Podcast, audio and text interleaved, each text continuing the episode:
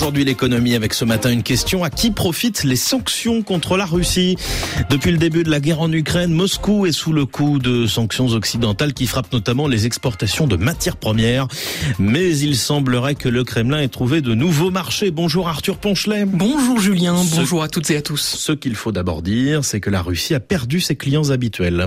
Oui, et ses clients, ce sont les Européens. Avant la guerre, Moscou exportait notamment euh, son gaz et son pétrole sur le vieux continent. En 2020, l'Union européenne était même le principal débouché commercial de la Russie. Mais tout cela a changé après le début de la guerre en Ukraine. Souvenez-vous, Julien, les Occidentaux ont interdit les importations d'un certain nombre de produits en provenance de la Russie, dont le pétrole. Et cela a des effets. L'an dernier, les exportations de marchandises de la Russie vers l'Europe ont chuté de 68%. Ces chiffres, ce sont les douanes russes qui les donnent. Elles évoquent une baisse totale des exportations de plus de 28% par rapport à l'année précédente. Pour contrer les sanctions, Moscou a donc dû trouver de nouveaux débouchés pour ses produits. Et c'est en Asie qu'il faut regarder. La Chine s'est rendue incontournable. Pékin est devenu le premier partenaire commercial de Moscou. Au moins 220 milliards de dollars d'échanges l'an dernier.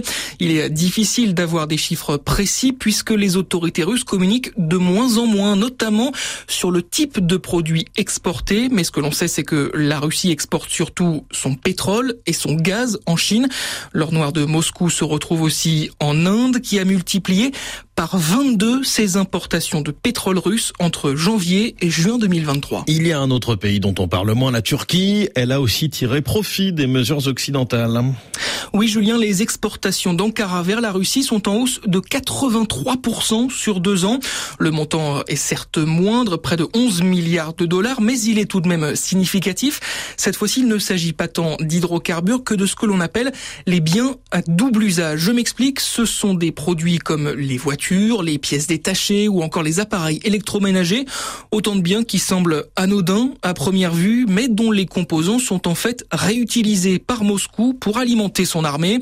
Depuis le début de la guerre, des hommes d'affaires russes se sont installés en Turquie précisément pour alimenter ce commerce. Dernière question Arthur, que peuvent faire les Occidentaux face à cette forme de contournement des sanctions? C'est là tout l'objet de ce que l'on appelle les sanctions secondaires, celles qui visent des entités étrangères qui feraient des transactions avec les pays visés par les sanctions.